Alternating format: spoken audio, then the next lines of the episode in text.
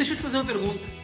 Quando você escuta a palavra meta, que memória que você traz? Sabe que tem pessoas que tiveram experiências que não foram positivas na sua infância com seus pais sobre metas do colégio, sobre metas de afazeres da casa e aquela memória da palavra meta não ficou boa. E elas precisam se tratar, precisam buscar este encontro com aquela experiência que elas tiveram para superar esta crença limitante sobre a meta, por exemplo. Contudo, para superar metas, além de olhar para minha história e ver se eu não tenho crenças limitantes que me impedem de enfrentar metas, eu preciso de dois aspectos iniciais. Primeiro, tem a meta da empresa, seja eu o dono da empresa ou da empresa que eu represento, e tem as minhas metas pessoais. Elas precisam andar em conjuntos, ou como vai dizer um treinador de vendas, elas precisam andar em blocos. As minhas metas pessoais com as metas profissionais, com a expectativa da empresa. E o segundo aspecto importante é a questão de objetivo e direção. Eu preciso saber a direção a médio, a longo prazo também, porque essas, o conjunto dessas metas vão fazer com que eu alcance o objetivo.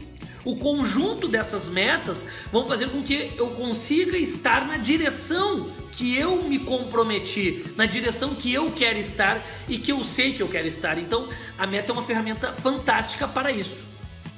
E um outro ponto importante que vai te ajudar a superar as metas é o que? Eu preciso avaliar elas. Parece óbvio, mas você avalia diariamente aquilo que você se comprometeu de fazer naquele dia e fez?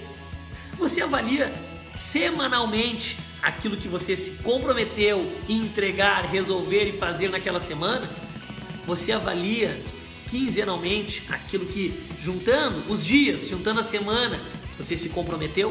Você avalia o seu mês, o bimestre, o trimestre, o semestre, o ano. Claro que hoje as coisas estão andando muito mais rápido.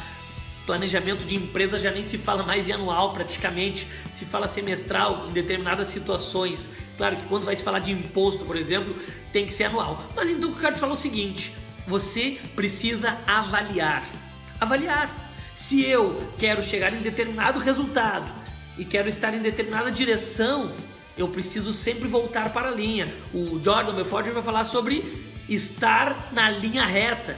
Então, que é o sistema linha reta. Eu preciso voltar e verificar se eu estou na linha reta que eu mesmo me comprometi, que eu mesmo defini o que era essa linha reta, de acordo com aquilo que eu queria, de acordo com aquilo que eu sonhei.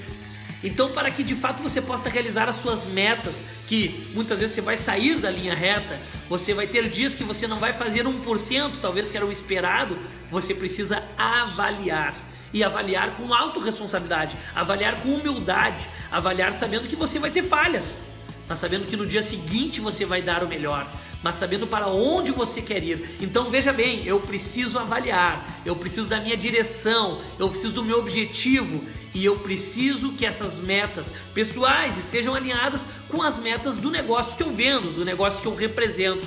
Veja bem, Aplica essas técnicas na tua vida profissional como vendedor, como empreendedor, que você vai colher resultados. Um forte abraço.